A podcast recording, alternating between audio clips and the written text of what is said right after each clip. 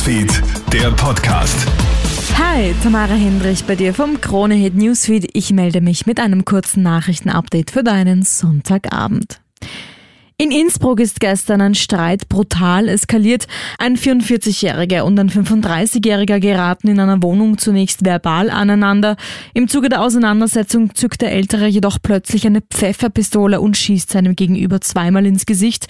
Danach geht der 44-Jährige mit einem Messer auf seinen Kontrahenten los. Michael Vergeiner von der Polizei Tirol. Nach derzeitigem Stand äh, durften Geldschulden des 35-Jährigen an den 44-Jährigen äh, der Grund dieser Auseinandersetzungen gewesen sein. Die genauen Ermittlungen, äh, ob noch andere Gründe vorgelegen sind, die dauern noch an. Die Polizei nimmt den 44-Jährigen fest und bringt ihn ins Polizeianhaltezentrum. Stürzt Putin, sonst tötet er euch. Mit dieser Message wendet sich der ukrainische Präsident Volodymyr Zelensky in einer Videoansprache direkt an die Russen.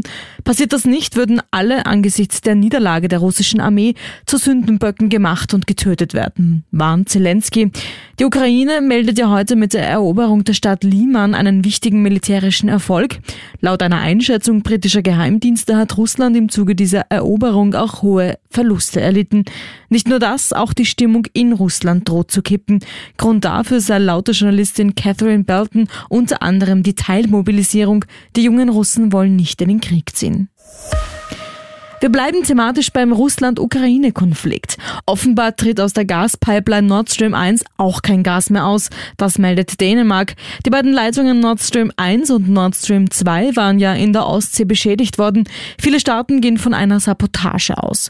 Dänemark und Schweden melden außerdem zwei Explosionen unter Wasser. Auch seismologische Institute hätten eine Stärke von 2,3 und 2,1 gemessen. Das würde für eine Sprengladung von mehreren hundert Kilogramm entsprechen. Während viele westliche Staaten glauben, dass Russland dahinter steckt, verdächtigen die Russen wiederum die USA und die NATO. Eine Woche vor der Bundespräsidentenwahl haben heute die Burgenländerinnen und Burgenländer neue Gemeinderäte und Bürgermeister gewählt. In den bis jetzt ausgezählten Ortschaften hat es sieben Bürgermeisterwechsel gegeben. Vier Ortschefs wandern von der ÖVP zur SPÖ. Umgekehrt hat die ÖVP der SPÖ zwei Bürgermeistersessel abgenommen. In Leupersdorf-Kitzladen und in Ritzing, Bezirk Oberpullendorf, gibt es jeweils eine Bürgermeisterstichwahl.